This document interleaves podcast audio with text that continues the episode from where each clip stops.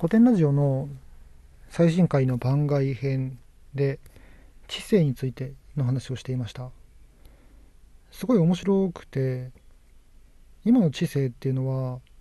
論理的思考力だったり言語能力だったりしか評価されていないっていうことを言ってました。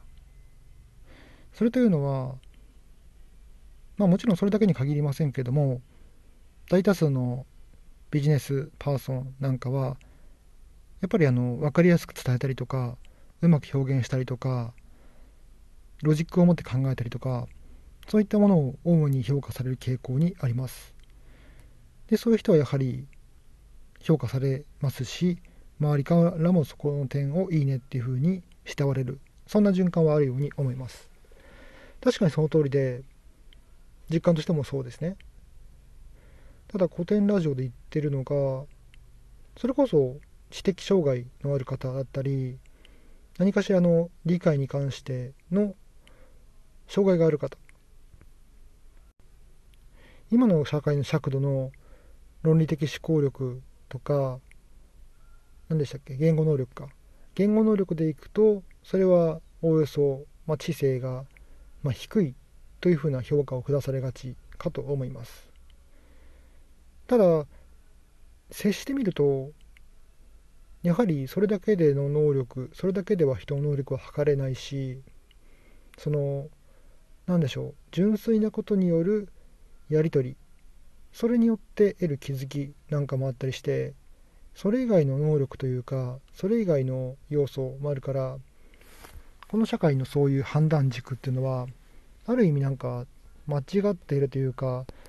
それだけでは測れないよねっていう話をしていました。確かに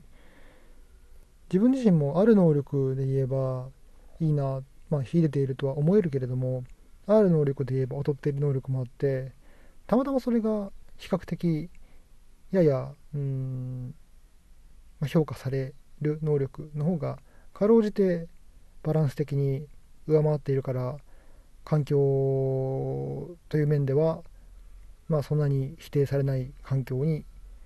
なっているとは思いますけどももしなんかそういう仕組み自体が変わってしまった場合は果たして同じ評価を受けられているかっていうと疑問に思うところはあります。そして別の話題で今日聞いた多分 Voicy で山口周さんが言っていた話題だったかと思うんですけれどもちょ定かじゃないですがえっ、ー、と自殺率が低い地域について調べた本のことを紹介していました。自殺率が低い地域について調べた本である町についてフォーカスを当てて調査をしていたようです。その中で必ずしもその社会に合わせるっていう考えが高いわけではないっていうことを言ってました。それこそ赤い羽募金で大体全国的には割と募金が集まるわけですけれどもその町だけは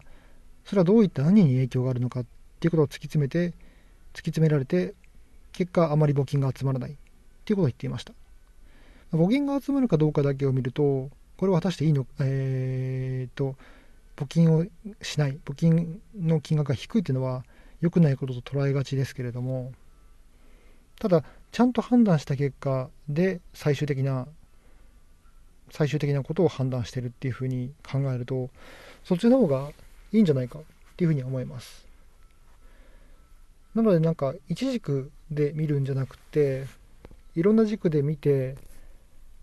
何がいいのかとかそういったものっていうのを判断するべきで一概に結果だけを持って判断できないっていう事象ではあるかと思います。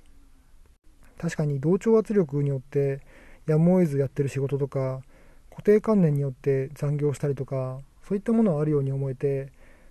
そんなに大それたことはできないですけれどもそういうものがあるんだっていうのを認識することによって若干はそれだから跳ねられるんじゃないかなというふうに思います。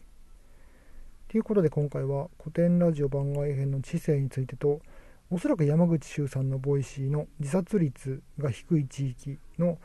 原因についてちょっと思い立ったので話をしてみました。それではまた。